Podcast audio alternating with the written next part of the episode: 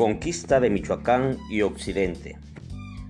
En lo que se refiere a la región de Michoacán y Occidente, los españoles no emprendieron conquistas particulares como en otros señoríos, sino que sometieron de conjunto a todo el reino mediante una ocupación militar, haciendo poco uso de las armas, pero ejerciendo una gran presión política, administrativa, geográfica.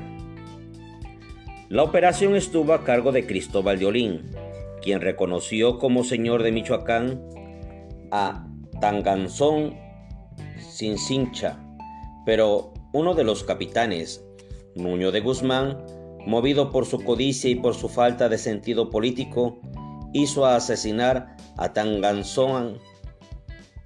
Fue torturado y quemado vivo junto a otros miembros de su familia.